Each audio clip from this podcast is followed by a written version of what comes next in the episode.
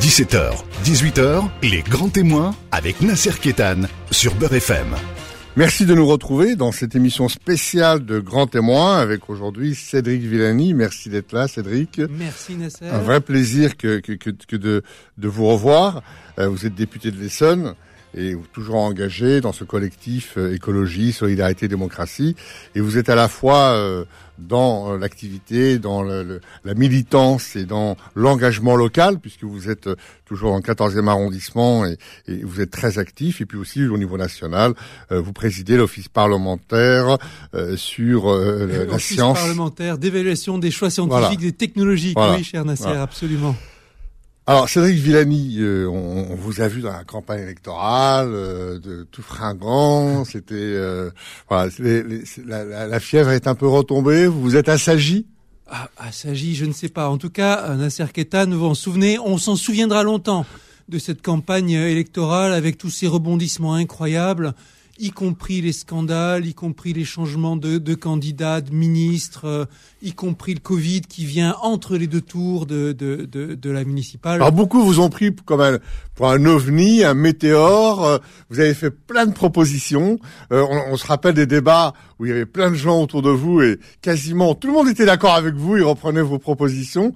Vous avez eu l'impression d'avoir fait changer les, bouger les choses, bouger les lignes? écoutez, j'aimerais vous dire oui peut-être dans les, dans les idées en tout cas, peut-être oui. En pratique, les, les, les, débats, les sujets les plus importants sur lesquels je me suis engagé, je ne les vois guère bouger.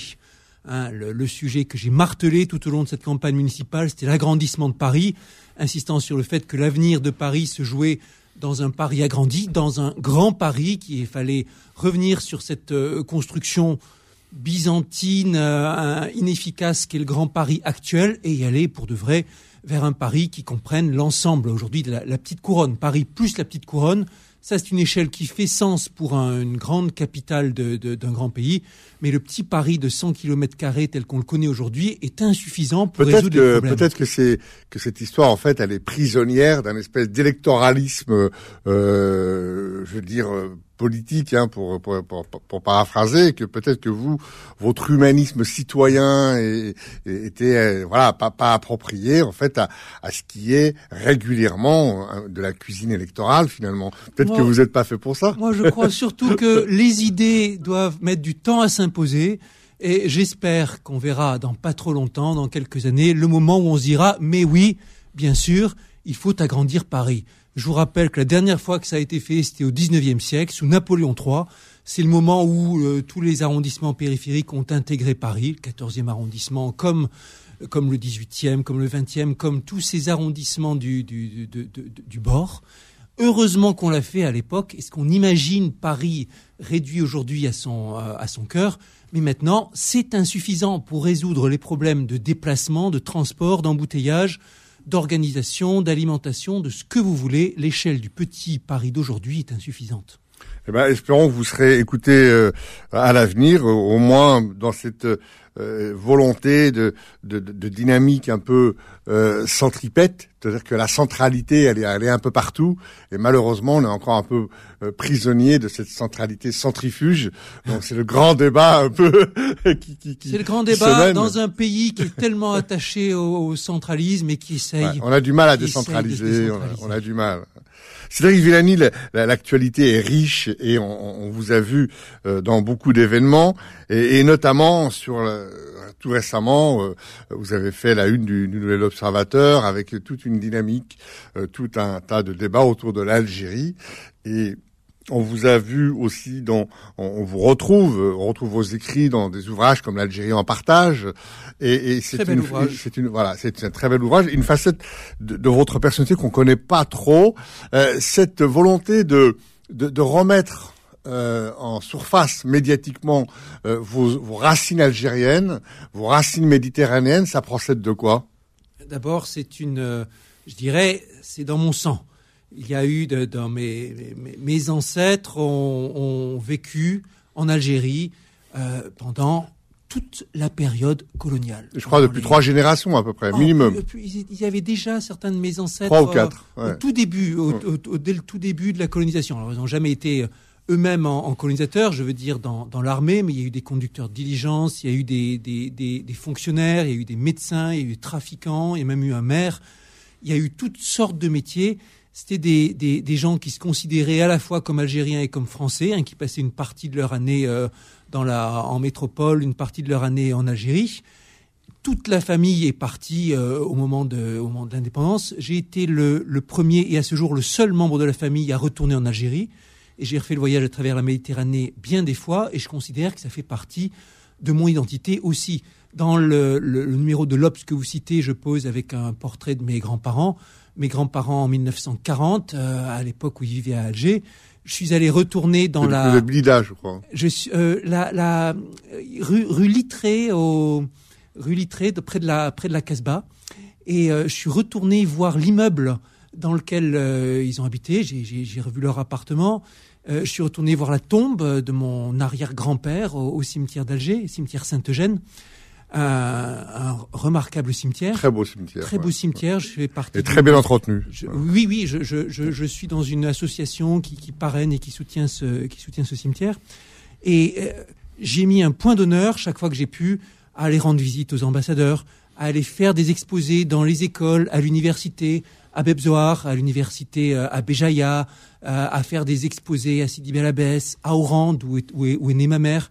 Et je considère que ça fait partie aussi de mon patrimoine familial, mais du patrimoine de la France. On dit qu'il y a 7 millions de Français qui ont à voir intimement avec l'Algérie. Oui, il y a une Algérie de France qui fait même, je dirais, peut-être 10 millions de personnes, qui d'une façon ou d'une autre euh, sont intéressés. Et puis vous qui êtes mathématicien, je sais que vous êtes de temps en temps à Béjaïa, on dit que le, le zéro a été inventé par les Berbères à Béjaïa. Avec, avec euh, en particulier le travail de, le travail de Fibonacci, l'influence que ça avait euh, à l'époque où, historiquement, Hein, historiquement, la, science mathématique telle qu'elle avait été développée par les Grecs, elle a été reprise par les mathématiciens qui écrivaient en langue arabe. Il y avait des, il y avait des Arabes, il y avait des, Perses, il y avait des Berbères, tout un monde, toute une communauté qui était à une époque beaucoup, beaucoup plus avancée que l'Europe. Et ces sciences mathématiques, elles ont remonté à travers la Méditerranée. Vous qui êtes passionné par le rôle de la Méditerranée, vous le savez bien, là aussi par rapport aux sciences mathématiques, ça a joué comme un formidable euh, machine à infuser. Et la science est remontée et est revenue en Europe par le Sud. Ça aussi, ça fait partie de nos racines. Vous parlez de mon, mon l'amour que j'ai euh, pour euh, ce, ce, ce, rôle de l'Algérie, du, du, du, Maghreb en général en rapport avec les sciences. Il y a aussi eu une aventure personnelle scientifique qui a énormément compté pour moi, c'est mon engagement dans l'affaire Maurice Audin. Et à la suite d'autres mathématiciens comme Laurent Schwartz, comme Michel Brouet, comme Gérard Tronel. J'ai fait partie de, ce, de ces, scientifiques qui se sont engagés pour que l'État français reconnaisse sa responsabilité. Parce que Maurice Rodin était mathématicien, on Il était mathématicien, il était militant communiste. Il a été enlevé à, Alger en 1957, si je dis pas de bêtises, par l'armée française. Il a été assassiné.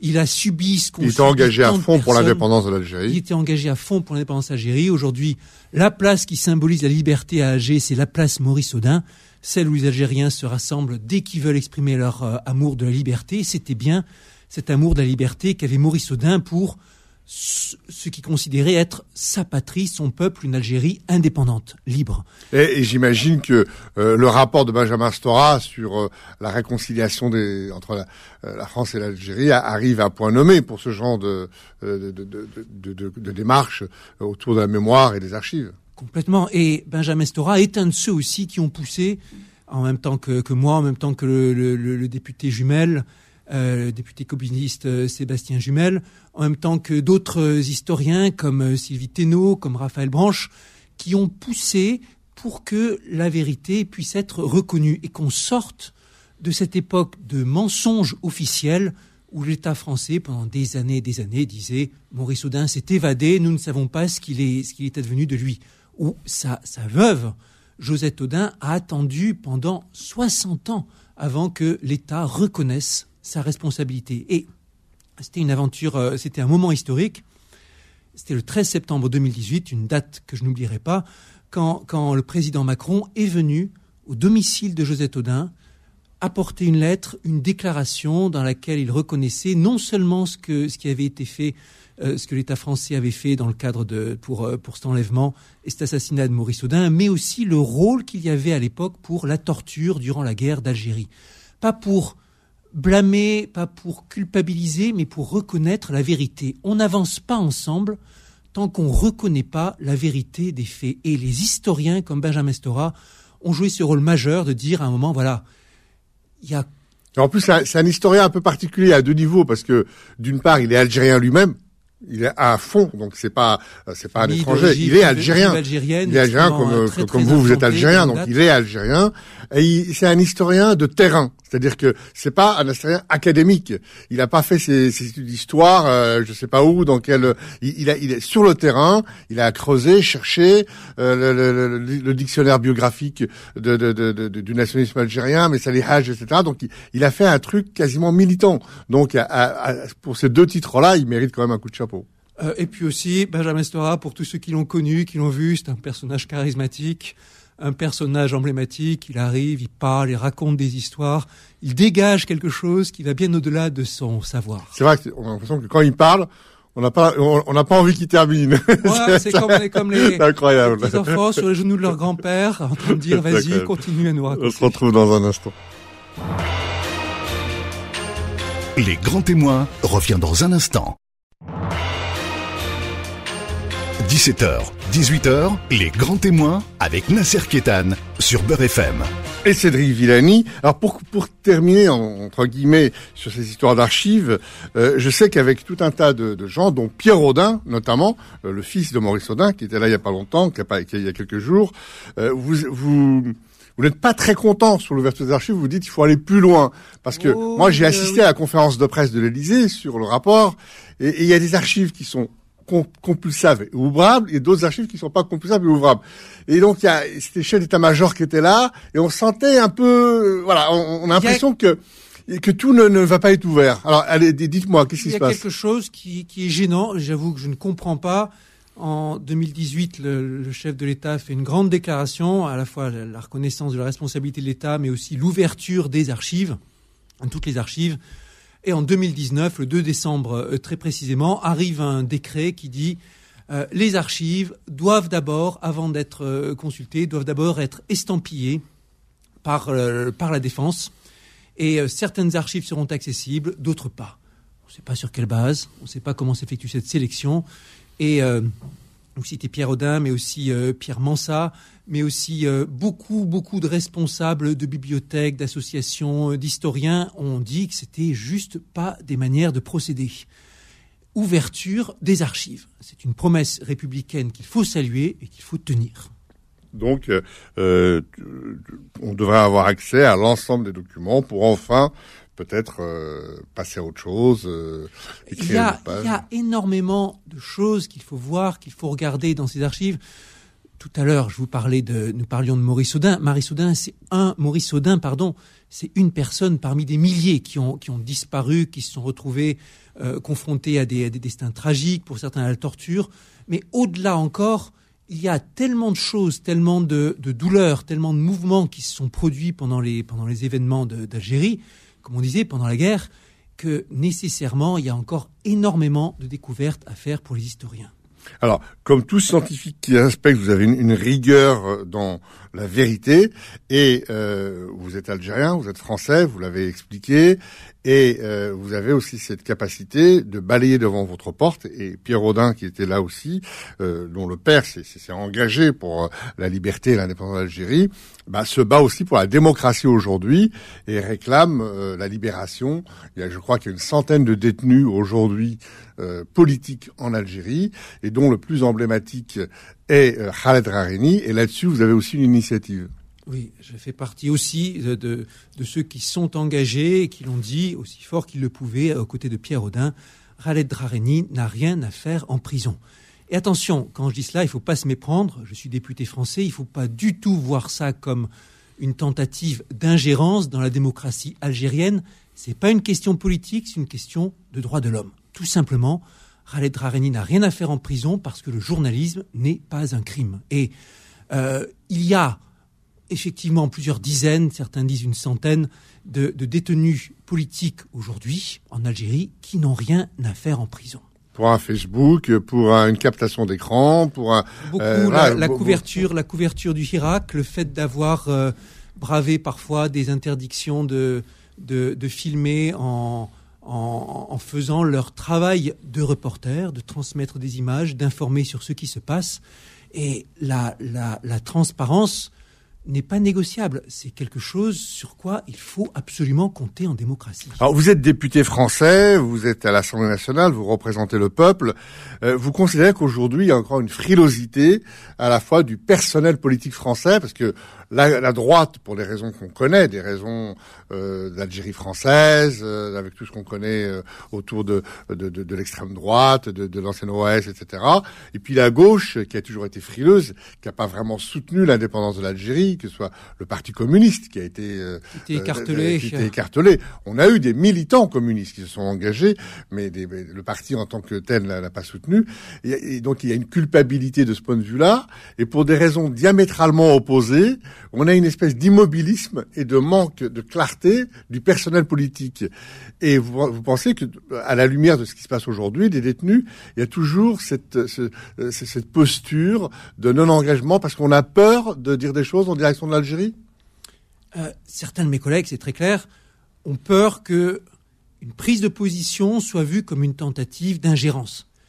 Et en cela, on les comprend. C'est pas le boulot des députés français que de soutenir tel ou tel parti d'influencer telle ou telle élection. En revanche, c'est le boulot des hommes politiques que dénoncer les injustices, où qu'elles soient, et sous quelque régime que ce soit. Ce n'est pas une question politique, c'est une question de droits humains. Mais effectivement, il y a une grande frilosité, c'est absolument certain. Vous l'analysez bien pour des raisons qui sont opposées.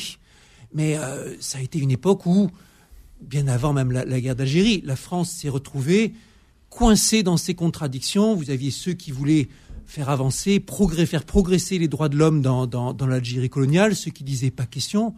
Je me souviens de discussions de mon grand-père me disant, par exemple, moi je faisais partie de ceux qui pensaient qu'il fallait progresser sur le statut, sur l'égalité des droits entre les populations musulmanes ou arabes, comme on disait, et les populations euh, françaises, comme on disait à l'époque. Évidemment qu'il fallait progresser là-dessus. Une différence, une ségrégation entre deux statuts était impossible, intenable. Et la France n'a pas réussi à cette époque-là, pendant tous les débats sur l'Algérie coloniale, à se mettre d'accord, paralysée par des mouvements contraires, par des atermoiements. Il faut maintenant savoir ce qu'on veut. Malgré les enjeux économiques colossaux qu'il y a entre la France et l'Algérie, parce qu'il y, a comme de gros enjeux, il faut savoir dépasser ces, cette réelle politique et peut-être. Euh, est-ce que vous pensez et des enjeux d'investissement pour l'avenir C'est ça que je dis toujours. Quand on regarde le passé, c'est pour clarifier les choses, c'est aussi pour construire sur l'avenir. Je suis mathématicien, je crois dans le pouvoir de la science, de l'éducation. J'ai participé à, à, des opérations de chair. J'ai présidé le, prix Maurice Audin pendant des années, un prix qui favorise la coopération entre mathématiciens français et mathématiciens algériens. C'est là-dessus qu'il faut avancer. Encore ce matin, nous avions une réunion, en tant que, député de l'Essonne, je, je présidais une réunion d'un comité consultatif Aménagement Paris-Saclay qui organise des auditions sur le thème du développement économique, social, politique du, secteur Paris-Saclay. Et j'ai interpellé les, représentants d'universités présents. Vous me dites que vous avez des collaborations avec la Tunisie, avec le Maroc. Comment ça se fait qu'il n'y en a pas avec l'Algérie?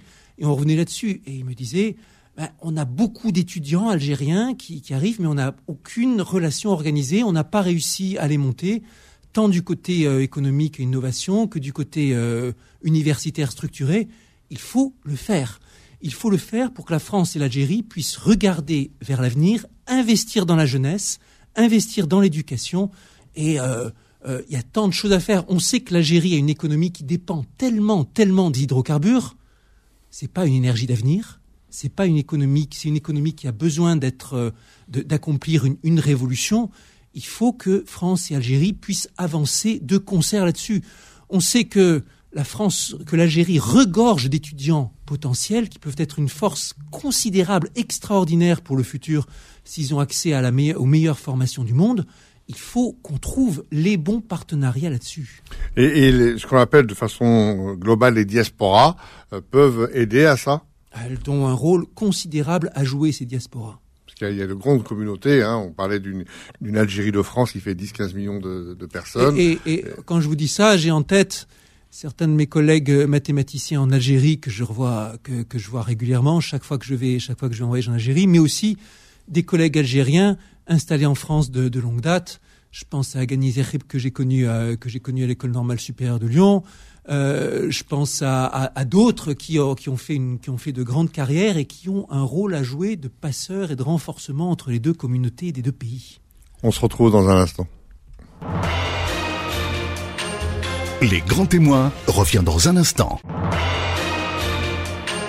17h, 18h, les grands témoins avec Nasser Kétan sur Beurre FM.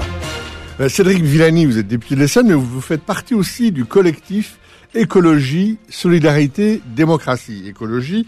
Et euh, vous êtes beaucoup engagé sur la biodiversité et le climat. Et il y a un, grand débat aujourd'hui. On a vu la Convention citoyenne qui a siégé, euh, qui a rendu son rapport au Conseil économique et social, et avec cette idée d'inscrire, en tout cas, euh, les, les, orientations sur le climat dans la Constitution française. Et à ce titre, le président de la République propose qu'il y ait un référendum. ça va dans le bon sens? Il y a plusieurs choses là-dedans. D'abord, il y a cette convention citoyenne pour le climat qui en elle-même allait dans le bon sens. Le simple fait que le président ait dit il va y avoir cette convention, 150 citoyens tirés au sort qui vont euh, pendant, des mois et des mois délibérer sur les mesures qu'on peut prendre ensemble pour le climat, pour réduire nos émissions de gaz à effet de serre, pour favoriser la transition énergétique. Ça, c'est un, un grand pas en avant. Et je voudrais insister il y a plein de débats maintenant sur la loi qui arrive, il y a le référendum, mais aussi qu'est-ce qu'on va mettre dans la loi pour limiter nos émissions de gaz à effet de serre. Et vous entendez plein de débats ici, des certains qui prennent la parole en disant encore une manip des écolos qui veulent nous imposer une écologie punitive et briser notre économie. Certains qui vont dire ah encore des, manœuvres euh, du, du, du gouvernement, des lobbies qui veulent empêcher toute évolution écologique là-dedans. Au début, là derrière, ce sont des citoyens cette convention citoyenne tirée au sort, c'est quelque chose de remarquable. Et vous allez me dire, mais ce sont des affaires techniques, il faudrait que ce soit des experts qui siègent là-dessus. C'est autre chose, c'est complémentaire. On a des experts en France qui s'occupent de chiffrer les coûts de gaz à effet de serre, en particulier dans l'agence, dans l'ADEME, l'agence pour l'énergie. Euh, on a aussi des organismes avec des experts comme le Haut Conseil pour le climat, qui est là pour regarder la politique nationale et dire c'est bien, c'est pas bien, pour challenger, pour aiguillonner. Les citoyens, eux, c'est surtout sur l'acceptabilité qu'ils vont travailler. Au ont été tirés au sort hein, par un numéro de téléphone. Ils y connaissaient rien au départ, pas plus que n'importe qui. Ils sont immergés là-dedans, ils ont fait passer des auditions, ils ont reçu des chefs d'entreprise, ils ont reçu des, des, écologistes, ils ont étudié et ils en sont arrivés à des conclusions qu'il fallait agir très très fort. Vous en aviez dedans qui étaient climato-sceptiques au début, qui se disaient on n'a pas besoin de tant en faire et qui se sont retrouvés convaincus dans la dynamique. Le document qu'ils ont rendu, c'est un superbe document. Il fait 400 euh, ou 500 pages. Hein. Euh, il a, travaillé en profondeur, mais il dit un message très fort en préambule en particulier. Ouvrons les yeux et bougeons-nous. Vraiment, il y a urgence à agir pour le climat. Parce que si à la fin du siècle, l'augmentation de, des températures en moyenne sur le globe, c'est de 4 ou 5 degrés, ce sera apocalyptique. Je dis ça, ça a l'air d'être une emphase, mais quand vous regardez les prédictions de ceux qui ont bossé dessus, de scientifiques qui ont bossé dessus, vous avez plein de terres qui sont immergées, vous avez peut-être un milliard d'humains vivant aujourd'hui sur des territoires qui, dans 50 ans, seront impropres à la vie. Vous avez des déplacements de foule incroyables, vous avez des perturbations tellement gigantesques que ce sera des, des bouleversements politiques, économiques à l'échelle du globe entier. Donc urgence à agir pour la sobriété.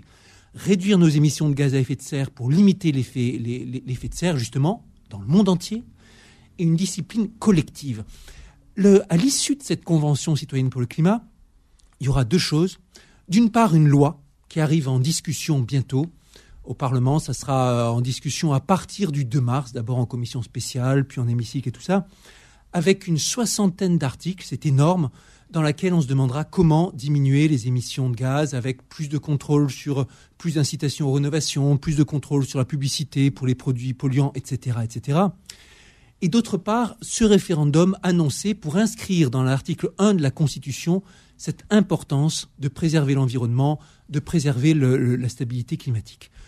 Euh, je suis critique sur les deux. D'abord, sur le projet de loi qui arrive, j'ai l'impression que le compte n'y est pas. Mon collègue Mathieu Orphelin, aussi membre du collectif Écologie, Démocratie, Solidarité comme moi, un ancien de l'ADEME, a fait faire un chiffrage qui suggère qu'on est très en dessous de ce que annonce le gouvernement par rapport à l'impact des mesures qui seront prises. Et les citoyens eux-mêmes, les 150 de la Convention citoyenne, ont dit que l'ambition, ils ne la retrouvaient pas. Leur ambition, ils ne la retrouvaient pas dans le, dans le projet de loi. On va être très attentif, bien sûr, en tant que parlementaire, j'y serai très attentif, mais pour l'instant, mon impression est que le compte n'y est pas et qu'il faut renforcer ce projet de loi. Et puis, la deuxième chose, il y a l'inscription dans l'article 1 de la Constitution de cette exigence de préservation écologique. Je suis favorable à cette inscription. Je suis favorable, même je vous dire, on l'a déjà voté en tant que parlementaire à l'Assemblée nationale en mars 2018, on l'a déjà voté dans le cas d'une révision constitutionnelle qui finalement n'a jamais abouti. Et pour moi, il n'y a pas de raison suffisante de le soumettre à référendum.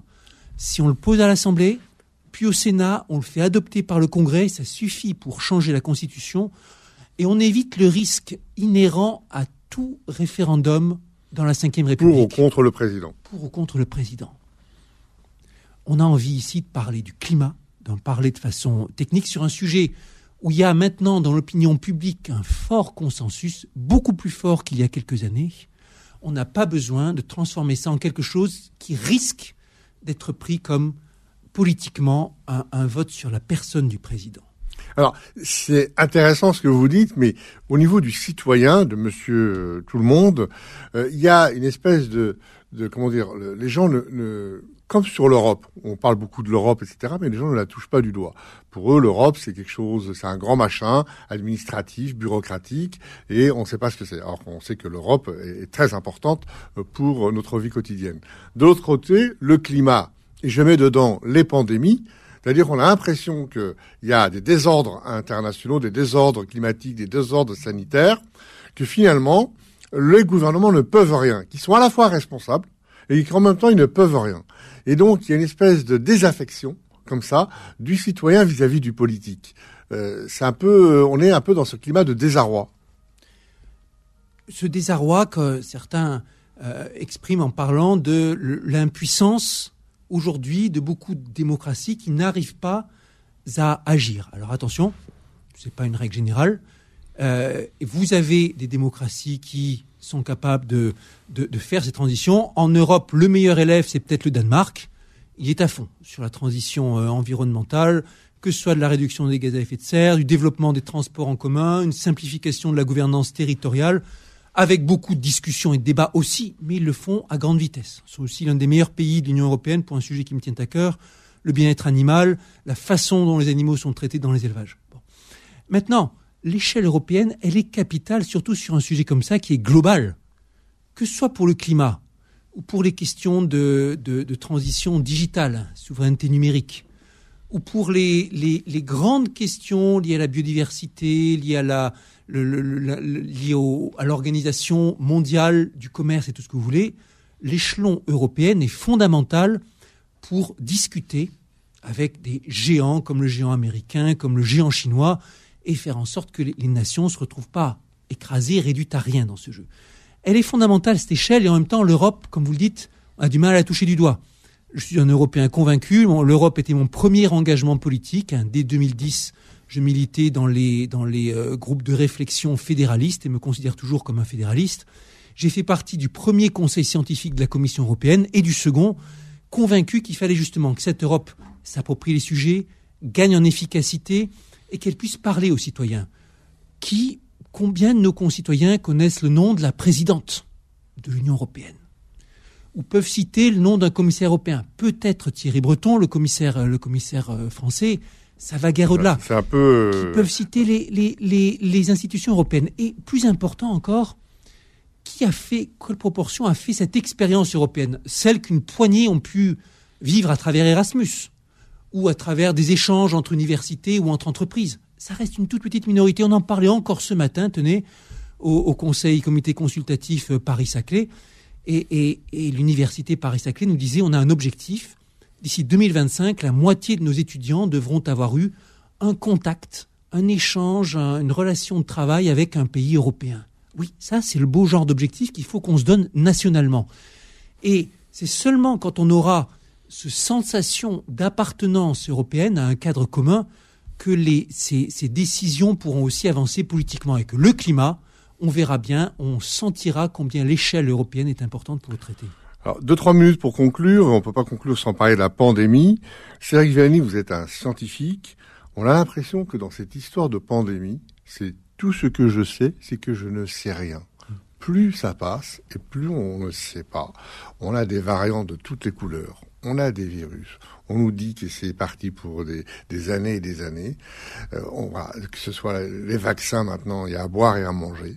C'est le berge espagnol, une dose, trois doses, deux doses, avant 50 ans, après 65 ans.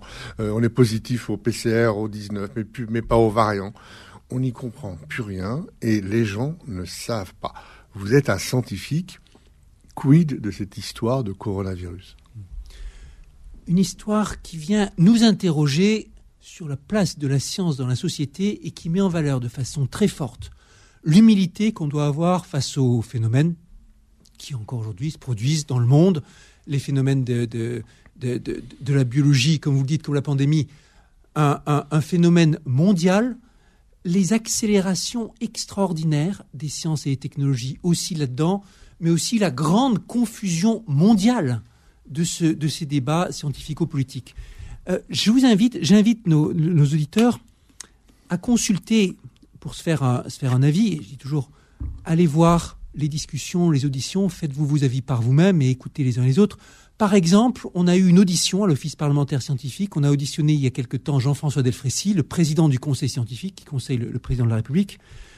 Euh, presque deux heures d'audition. Il est resté bien plus longtemps que ce qu'on avait prévu. C'est enregistré, c'est en ligne. Il y avait même un dispositif qui permettait aux citoyens de poser des questions en direct qui étaient retransmises.